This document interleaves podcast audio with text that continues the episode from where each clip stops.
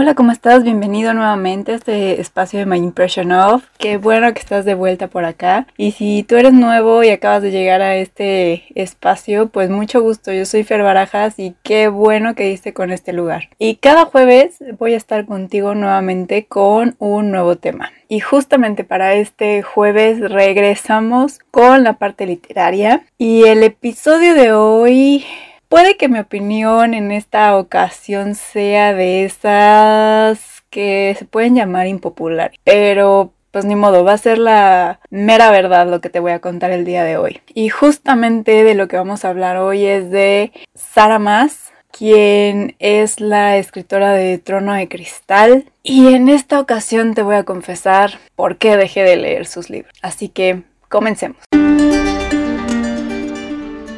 Ok, el episodio de hoy posiblemente puede que vaya a tener opiniones encontradas, en especial porque Sarah J. Maas se ha ganado un espacio en el corazón de muchos lectores del género fantástico, pero la verdad es que a mí me perdió. Y antes de comenzar con todo este tema de por qué me perdió y, es, y cuáles fueron los libros que leí y todo eso, bueno, antes Quiero ponerte un poquito en contexto por si es la primera vez que oyes hablar de, esta autora. Y bueno, Sarah J. Maas es una escritora estadounidense nacida en Nueva York el 5 de marzo de 1986. Se graduó del Hamilton College de Clinton en escritura creativa y estudios religiosos. Debutó con la novela de Trono de Cristal, la cual se publicó en 2012 por la editorial Bloomsbury. Y cabe destacar que esta historia la empezó a escribir cuando ya tenía 16 años y primero la empezó a publicar en fictionpress.com, pero la tuvo que bajar porque eh, una de las cláusulas que se tiene cuando te vuelves escritor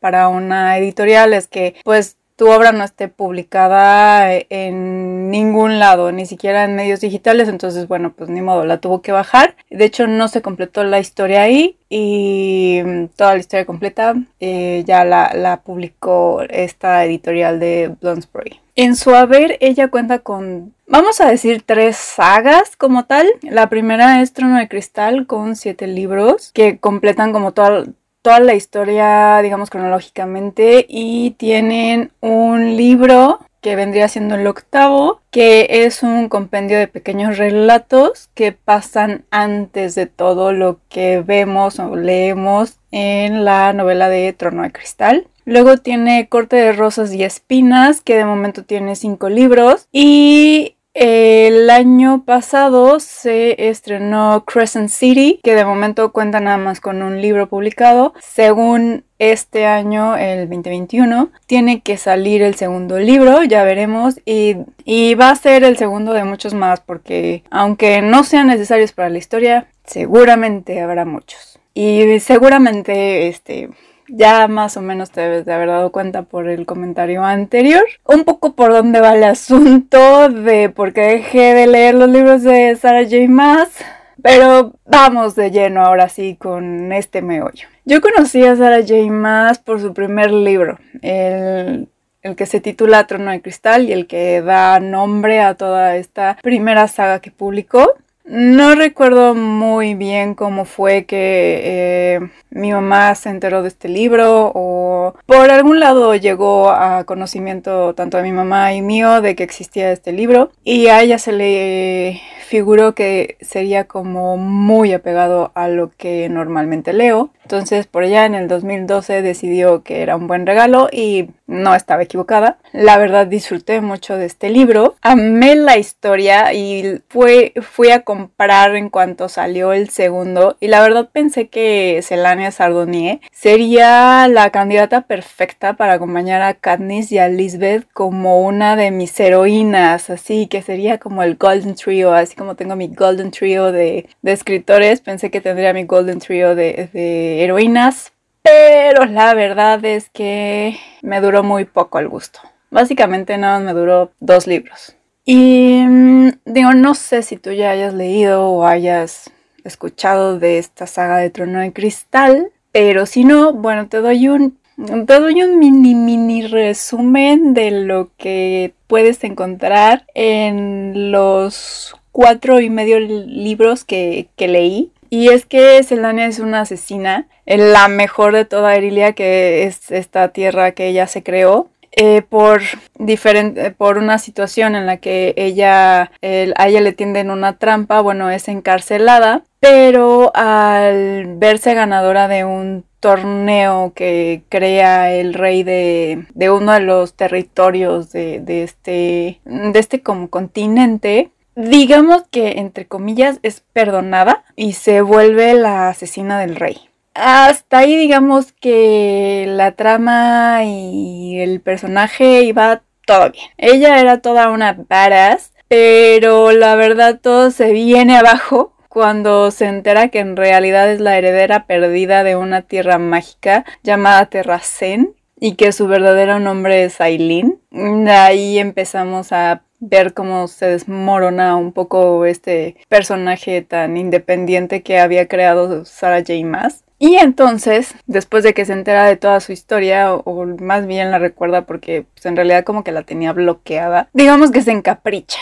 Toma decisiones eh, irracionales, pero digo, es, la es el personaje principal, entonces me supongo yo que al final de, toda esta historia debe de recuperar su trono y poner en su lugar a los que eh, destruyeron Terracén. Y digo me supongo porque te digo, no terminé la saga. Me costó muchísimo terminar el cuarto libro. El quinto lo empecé, pero llegó un momento en el cual no pude más. Entonces, por si no quedó muy claro, la verdad los libros se empezaron, al menos a mi parecer, se empezaron a ser muy pesados de leer. Había escenas total y absolutamente innecesarias y básicamente conforme iba leyendo me decepcionaba la verdad de casi el 99.9% de los personajes. Y digo el 99.9% de los personajes porque la única que aún le tengo fe y le tengo gran estima es justamente a una de las de que vendría siendo la antagonista en el, si no me equivoco, segundo libro, que es una de las brujas, Manon. Manon es uno de los personajes secundarios y con la que tengo sentimientos encontrados porque pues básicamente no terminé de leer su historia. La verdad porque me aburrió todo lo demás, todas las historias que se formaban, no puedo decir alrededor de ella, porque en realidad ella siempre es uno de los personajes que se ve como alejado, como en otro segundo escenario, por así decirlo. Y todas las demás de, em, escenas con Celania, con... Em,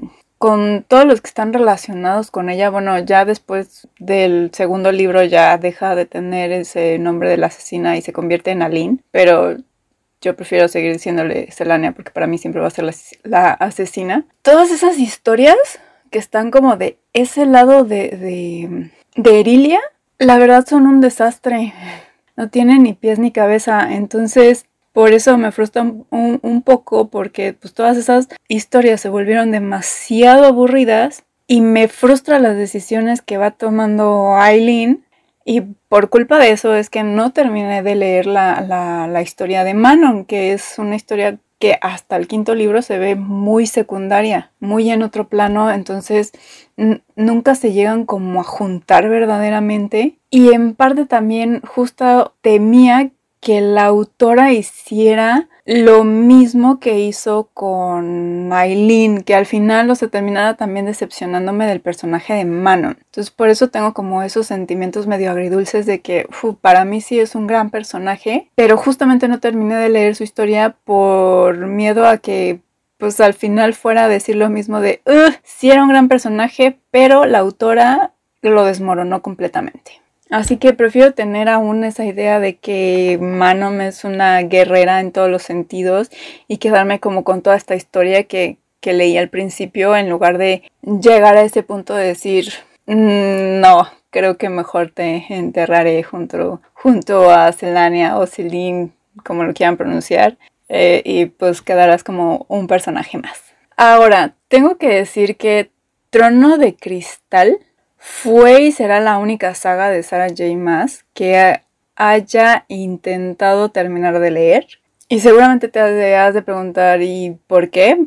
Pero Hay una razón muy simple y es que justamente ella tiende a arruinar sus propios personajes. No lo digo solamente yo, he escuchado a otros lectores, he visto muchas reseñas, he leído algunas reseñas de otros blogs igual que, que se enfocan a, a, ver el tipo de escritura y cómo, cómo es cada una de las historias y básicamente coinciden que es lo que pasa. Por eso no empecé a leer la saga de corte de rosas y espinas, ya que muchos coinciden en que es una más de todas esas sagas que están poniendo en boga y ponen que las relaciones tóxicas son lo máximo y todo gira en torno a la atracción física y digo física por dejarlo en una categoría PG-13, pero justamente esta parte de la atracción física, entre comillas, fue una de las cosas que para mí arruinaron el personaje de Aileen. Porque mm, justamente, a lo mejor no desde el segundo libro, porque en el segundo libro es muy mm, no sé cómo decirlo, pero en el segundo libro digamos que no es tanta esa tendencia de la atracción física, entre comillas. Pero ya a partir del tercer libro, sí, la verdad, es ese básicamente el motor de los dos personajes que aparecen ahí. Y para mí es una razón un poco estúpida para tomar decisiones. Y justo lo que alcancé a leer de Trono de Cristal y lo que he leído de las críticas de Corte de Rosas y Espinas, todas las decisiones y todo lo que pasa justamente gira en torno a esos, entre comillas, sentimientos, a lo que supuestamente debería de ser según amor y no más, o sea, no hay una evolución o si la hubo, lo, por ejemplo, en la corte de rosas y espinas, lo más seguro es que eh, se vaya al drenaje toda la evolución que pudiera haber tenido cada uno de los personajes principales, porque pues al final con lo que te quedas es de que todas sus decisiones fueron basadas por la atracción que sentían por este otro personaje, que al final también sus decisiones siguen siendo nada más en base, con base a eso. Entonces para mí no se sostiene y terminan para mí arruinando los personajes. Y en el caso de la nueva saga de Crescent City, pues, ¿qué te digo? La verdad es que no puedo esperar que cambie su fórmula. Ya se ganó una buena base de fans que sí les gustan todas estas historias de romances tóxicos y que solo giran en torno a, a la atracción física, sigo diciendo, para dejarlo en PG-13. Y también de todas estas personas que siguen leyendo sus sagas nada más por ese cringe de que están llenos de fallos, que tienen justamente todas estas pues malas decisiones que hacen los personajes, pero pues que les gusta leerlo porque por justamente por ver que no, no es una buena lectura, que no es un buen desarrollo de los personajes y nada más como pues sí, por, porque les gusta el ese sentimiento como de cringe, pero pues no más. Entonces, mm, la verdad es que yo no voy a seguir leyendo ninguna de las sagas que saque. Eh, no es para mí y la verdad creo que prefiero invertir mi dinero en otros libros que de verdad me dejen algo, ya sea por simple entretenimiento a lo mejor, porque hay muchos libros que simplemente están enfocados a eso, a entretenerte, y otros que a lo mejor sí me dejen algo más o que simplemente por la forma en que están escritos y de cómo crean estos nuevos universos, pues sea más disfrutable, sea una mejor lectura. Y sí, la verdad sí, te estoy hablando a ti, Nova, porque no he podido conseguir la tercera parte de la trilogía de Estados Unidos de Japón, la de Cyber Shogun, así que espero que próximamente la puede encontrar en cualquiera de las librerías en físico y en español porque necesito tenerlo en español ya que este mi mamá la verdad también se volvió muy fan de, de esos libros y pues ella solo lee español. Entonces sí es algo que necesito en, en este idioma. Y créeme, en cuanto esté la versión en físico, ahí voy a estar gastando mi dinero, invirtiéndolo más bien en ese específico libro y en todos los demás que me hacen falta de, de Neil Gaiman, porque creo que valen más la pena que seguir gastándolo en los libros de Sarah J. Maas, que básicamente son, al parecer, por lo que leo de las críticas, son todo lo mismo, todos acaban en, pues, en, una, en un desmoronamiento de los personajes principales.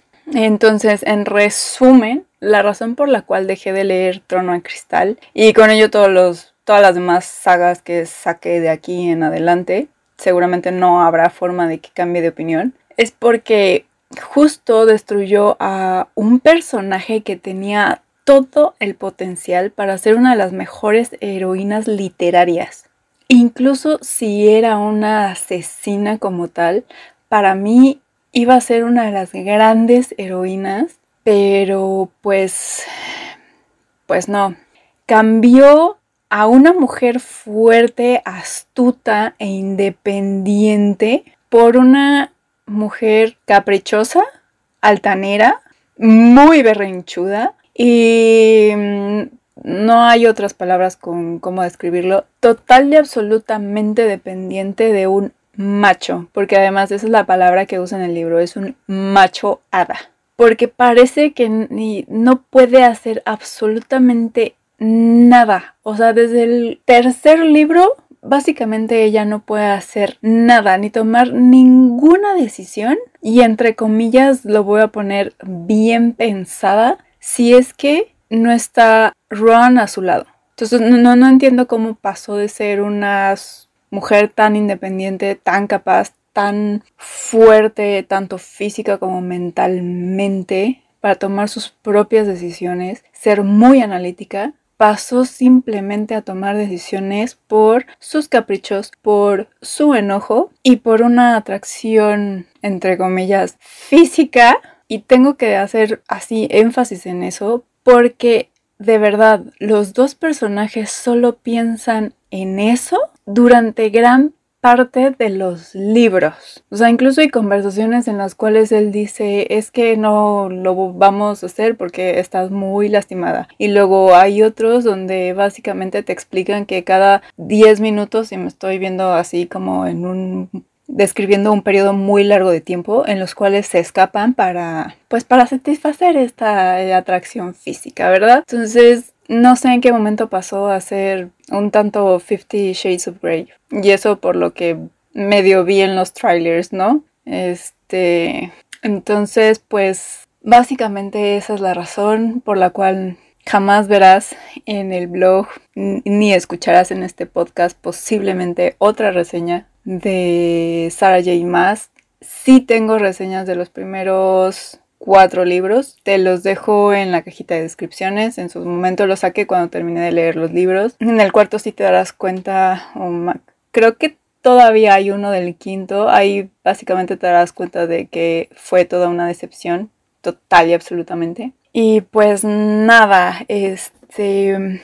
Me encantará saber tu opinión si es que tú ya leíste alguno de los libros, si a ti sí te gustó o si a lo mejor piensas darle una oportunidad porque pues sí, que a mí no me haya gustado, que a mí me haya decepcionado totalmente, pues no quiere decir que a ti no te vaya a gustar la historia o que a ti no, sí te parezca que Selania o bueno, Aileen es un buen personaje. Para mí siempre será muchísimo mejor Manon, aunque sea entre comillas la mala de la historia. Pero bueno, Solo me queda despedirme y recordarte que si quieres conocer justamente las reseñas de los libros que tengo de Sarah J. Maas, bueno, te dejo en la cajita de descripciones todos esos blogs. También si quieres conocer reseñas de otros libros, como Estados Unidos de Japón, por ejemplo, solo digo, también te lo dejo en la parte de abajo. Em, y si quieres conocer más de eh, noticias o o temas que tengan que ver con